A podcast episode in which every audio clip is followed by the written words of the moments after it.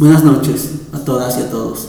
Les saluda el azar. Bienvenidos a la tercera entrega de la serie Notas, Letras, Dichos y Tratos. En este podcast comparto con ustedes algunas reflexiones sobre mi experiencia como espectador, consumidor y caminante dentro de un paisaje urbano rodeado de murales.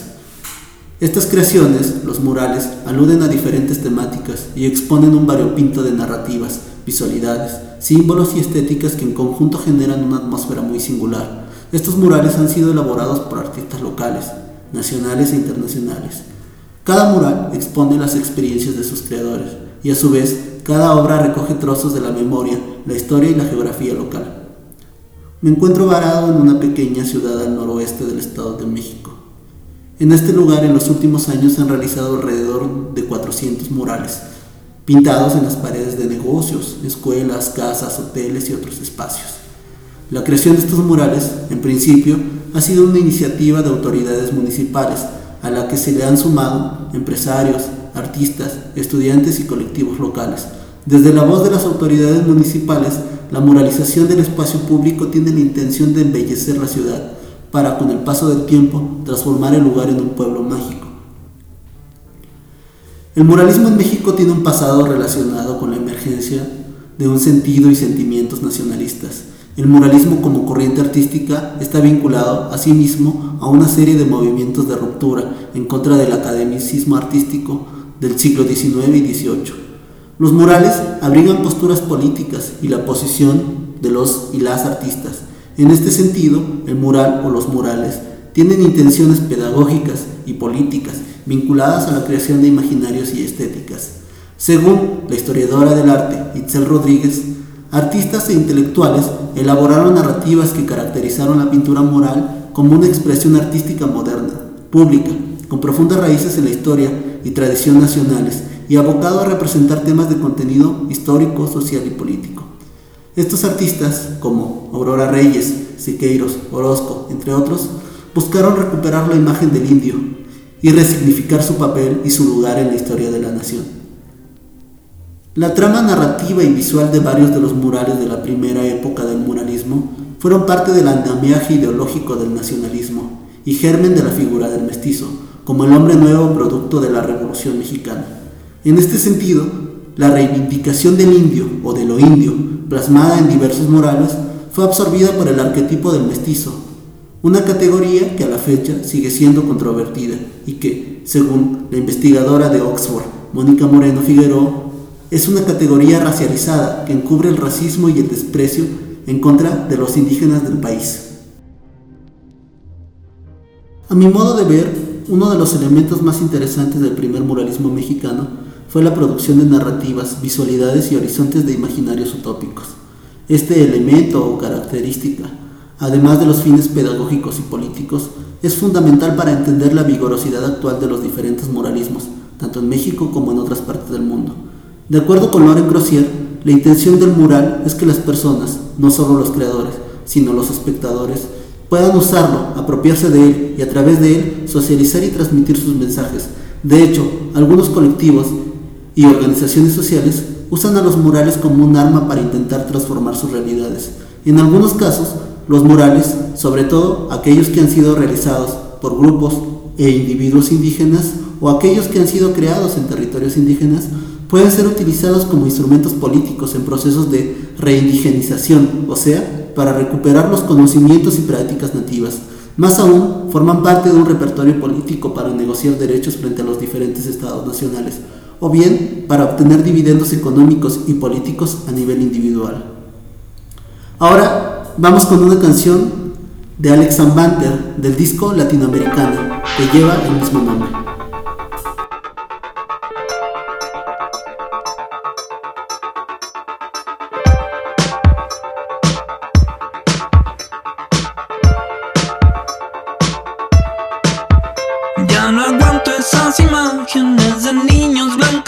Azulinos. Esa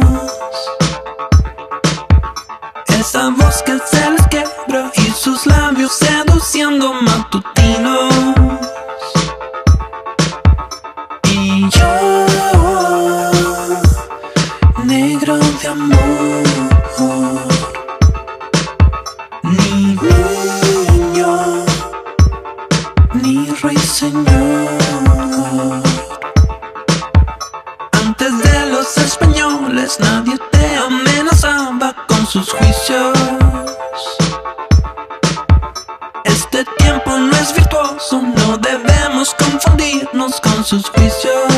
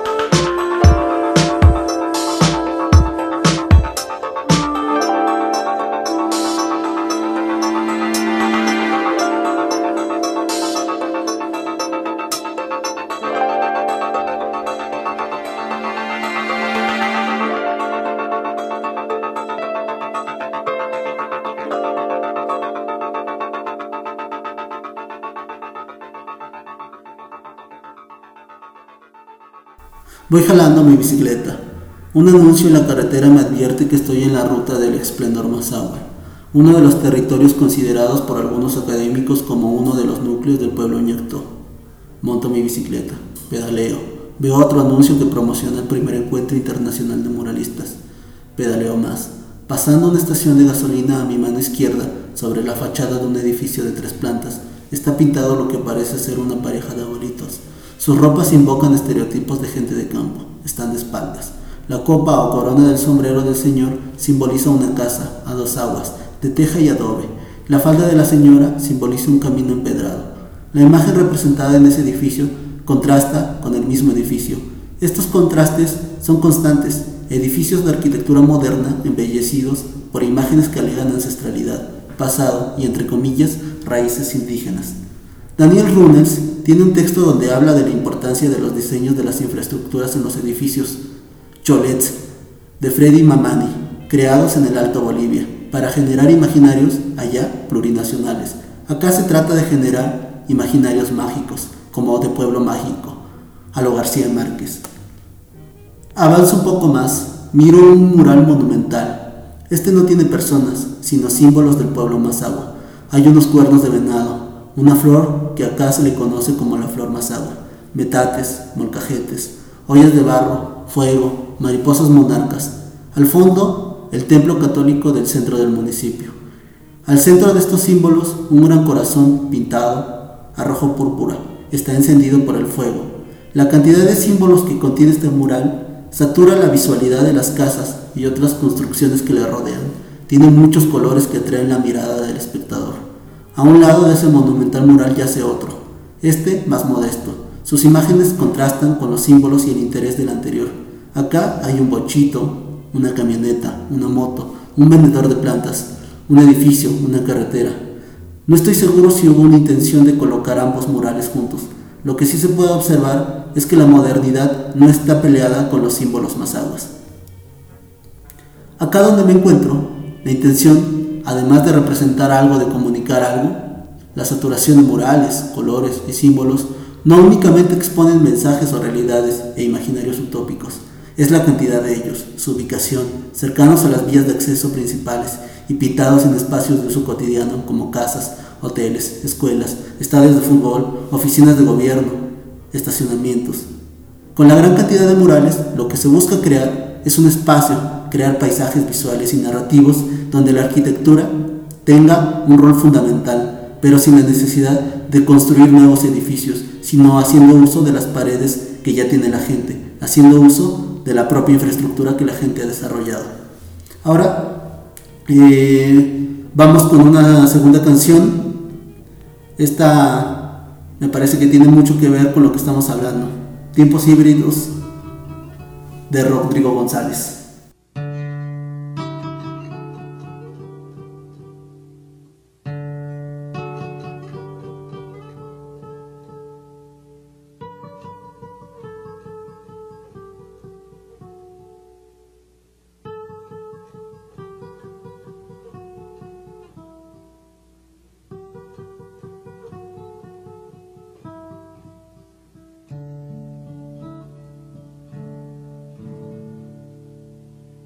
Era un gran rancho electrónico.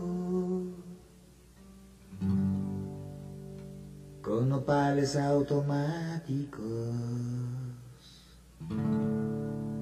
con sus charros cibernéticos y zarapes de neón.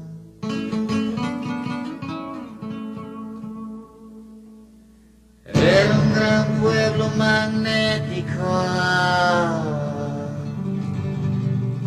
María ciclotrónicas. Traga fuegos supersónicos y su campesino sideral. Era un gran tiempo de híbridos. Era medusa anacrónica. Una rana con sinfónica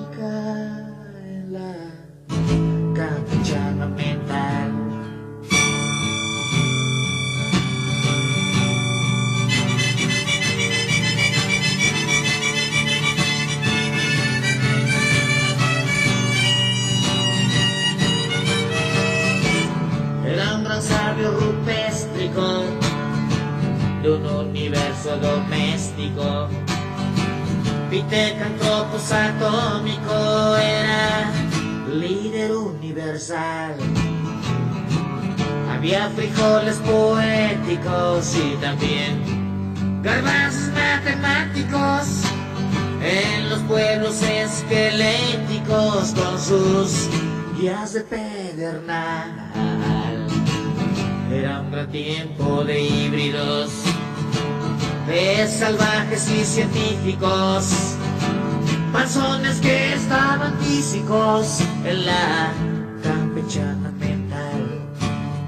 en la vil penetración cultural, en la gandalla transnacional, en lo oportuno normeño imperial, en la despachatez empresarial, en el despiporre intelectual, en la vulgar falta de identidad.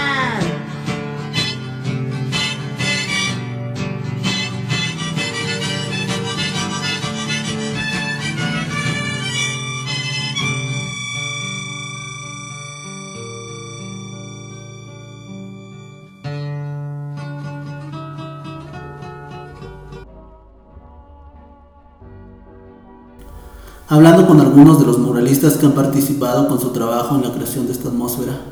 Ellos y ellas me comentan que cuando llegaron venían con una idea. Estando acá, buscaron recoger cosas del ambiente cultural local, siempre intentando que su trabajo no solo se quedase en la mera experiencia estética, sino adaptándolo para crear un tipo de conciencia social. Una de las muralistas me comentó, con relación a un mural mosaico que está realizando, que ella busca compartir mensajes, en este caso uno sobre la importancia de los polinizadores. A partir de ese interés por comunicar algo, busca recuperar y utilizar elementos visuales y narrativos de la flora y fauna local para compartir su mensaje. Para ello, utiliza flores, colibríes, mariposas monarcas y abejas. De acuerdo con ella, el mensaje es mucho más potente cuando hay una colaboración entre artistas y gente local, como ella lo hace. Sigo mi curso, jalando a mi pantera, como suelo llamarle a mi bicicleta. Sobre la avenida principal observo más muros pintados con murales. Algunos exponen rostros. En ellos se retrata ancianidad, niñez y figuras femeninas, principalmente. De pronto, mi mirada sobre los murales es interrumpida por un monumental y moderno edificio con una leyenda en grande que reza, Gran Mazagua. Continúo hasta quedarme anonadado por una imagen pintada en una barda, junto a la calle paralela a la principal. Ahí yace un mural pintado en blanco y negro, de tendencia realista. La imagen retrata tres rostros. Los dos primeros son una mujer joven abrazando a una niña. La mujer lleva puesto un tipo de blusa de la que solemos llamar ropa tradicional. Con su mano derecha cubre el rostro de la niña. El gesto expresa cariño. Contradictoriamente, aunque parece ser una mujer joven, tiene el pelo canoso. Luego, frente a esta imagen queda otra niña. A ella sí se le nota el rostro. Esa niña no mira a la mujer, más bien parece ser la misma niña que abraza a la mujer joven, pero en un perfil frontal. Los rostros de las tres mujeres, unas más jóvenes que otras, a mi modo de ver expresan el presente, la niñez, la compañía, el amor, la protección, la maternidad. Paralelamente, él o la artista, hasta ahora para mí desconocida, intenta mostrar figuras físicas de cuerpos locales, las fenotipias, la belleza, la estética local que se sale del canon blanco europeo, este tipo de belleza que a menudo no se representa en los medios masivos de comunicación. Vamos ahora con otra canción que viene ad hoc con lo platicado y que me recuerda una de las cosas de las que ya les platicaba en el primer audio. Esta canción está inspirada en un cuento de Bolaño. Es una historia que sucede en Hermosillo, Sonora. Vanidad de Alex Banter.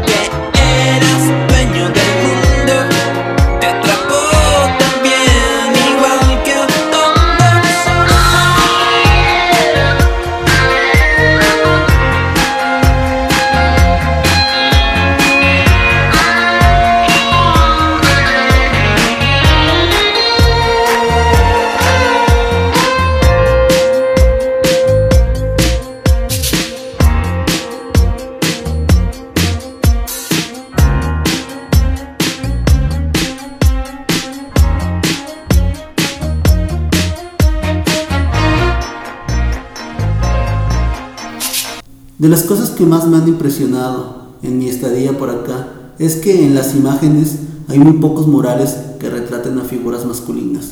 Esto no es casual. Ya Edward Said advertía en su libro El Orientalismo sobre la feminización del otro. En este caso, hay una feminización de lo indígena, de como si la mujer es la guardiana de lo indígena. Esto evidentemente es un signo de esencialismo. La atmósfera artificial de la que les he venido hablando está constituida por alrededor de 400 murales. Al menos en los que he mirado, las temáticas son diversas. Por ello, los mensajes que quieren comunicar son diversos, los signos son diversos. Esto a razón de las procedencias de los artistas. Vienen de diferentes partes del mundo, traen diferentes escuelas y diferentes posturas políticas. Algunos murales contienen ideas futuristas, no todo es ancestralidad. Otros están combinados con signos como cercanos a gente que quiere viajar al espacio. Todo esto forma parte de un gran pastiche de muchas cosas, aunque sí, en su mayoría se resaltan signos y símbolos más aguas. Al ser un arte público, los murales tienen caducidad, es un arte efímero. Pueden ser borrados de un día a otro por decisión de las administraciones de gobierno, o bien pueden ser intervenidos por cualquier otro sujeto. De hecho, uno de los últimos murales que vi está intervenido por la leyenda que dice, quédate en tu casa y vas a morir de hambre. Bien, justo por esto que menciono, la cualidad efímera de este tipo de arte, Ahora me encuentro armando un archivo fotográfico que posteriormente me gustaría que se trabajara como una película sobre los murales. Antes de que los borren, los intervengan o simplemente antes de que algo más nos pase, como otra pandemia y que ahora sí nos mate a todos. Antes de despedirme, quiero agradecer la colaboración para este podcast de Ulises Peñalosa, del Chema, Colombo venezolano y de Janet. Soy Elezar, gracias por prestar su oído, nos escuchamos pronto.